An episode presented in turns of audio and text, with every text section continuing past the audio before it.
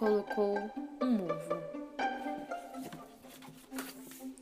Texto de Andy Cutbill e Russell Ayton.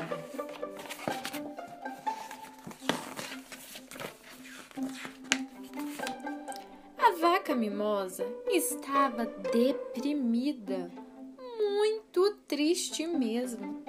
Que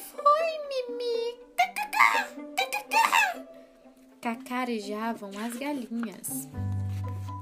Eu não tenho nada de especial. Mu, mu, disse Mimosa. Não sei andar de bicicleta. Mu, mu. Não sei plantar bananeiras como as outras vacas. Eu me sinto tão comum.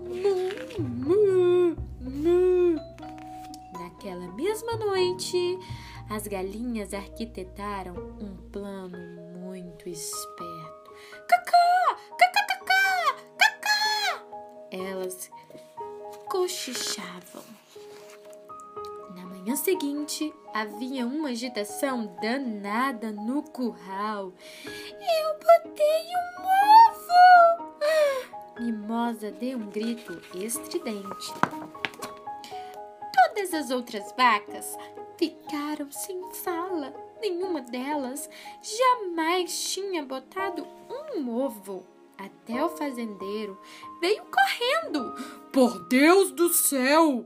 Ele gritou: A mimosa botou um ovo! A mulher do fazendeiro ligou para o jornal da cidade. Veio gente de lá e veio gente de cá. Temos muito orgulho da mimosa, anunciou o fazendeiro para a multidão. Agora, Mimosa se sentia muito mais especial e as galinhas ficaram satisfeitíssimas. Mas as outras vacas, nem tanto. Agora ninguém acha nada demais na gente? Andar de bicicleta e plantar bananeira? Ninguém se importa. Tem alguma coisa muito esquisita acontecendo. Vacas não botam ovos. As galinhas é que botam ovos. Nós não acreditamos que foi você quem botou o ovo. As vacas disseram para a mimosa. Achamos que essas galinhas aí é que armaram tudo isso. Mimosa ficou chocada. Ah, é? Então, provem.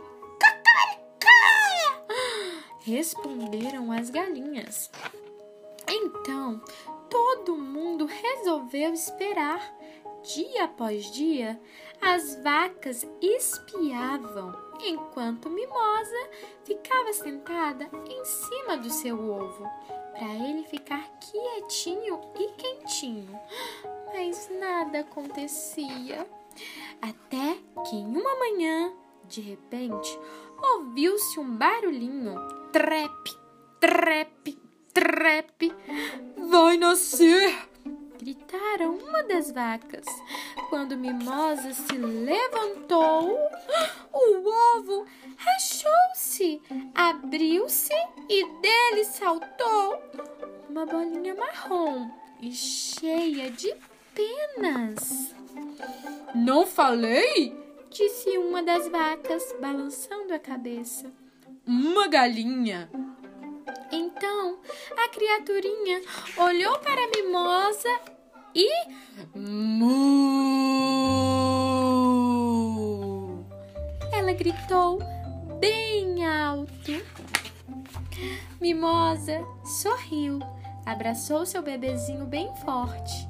Uma vaca, ela disse baixinho, e deu à sua filhinha o nome de Daisy.